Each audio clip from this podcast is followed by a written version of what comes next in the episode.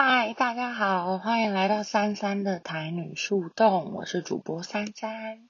今天是我的试播集，之前其实有录过，但内容太没架构，加上我又很紧张，所以我打算重来一遍。今天在学校上就是填课，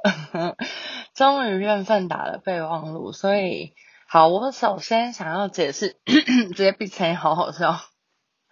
好，首先我想解释一下为什么要叫台女的树台女树洞这样。台女这个词在台湾基本上算是一个骂人的词，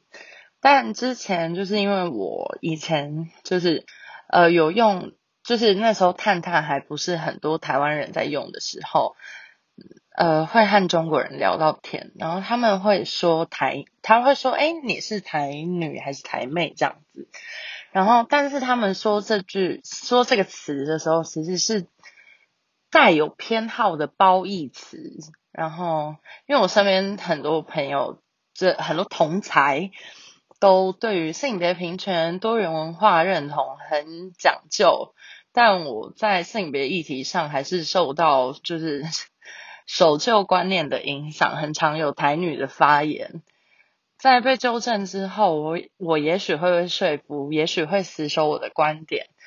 但本来就没有什么是绝对的对或错。树洞则是一直以来就是倾诉秘密的一个管道。我开了一个 email 跟一个 Instagram，就是 for 这个 podcast，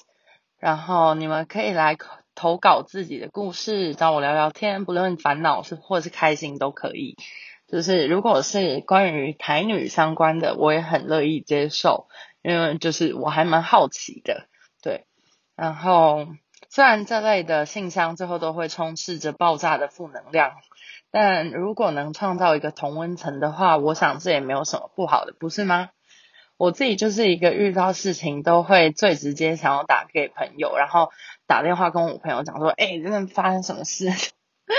就不论这些事情是好事或者是烂到不行的鸟事，我就是一定会就是传给我所有的朋友，好像 YouTuber，但我真的不是。好，然后会想录这个，其实也是同一个原因，因为这样子一件事情就不用讲好几次，虽然讲好几次有好几次的乐趣在，但是嗯，分享给更多人也是很有乐趣的啦，我相信。好，我会尽最后就是我会尽量维持这个节目在中庸偏搞笑，让听众们都可以轻松的听，然后哈哈大笑。我觉得天哪，大家都会遇到一样的烂事呢。好啦，试播集就到这边喽，我们下次见，拜拜。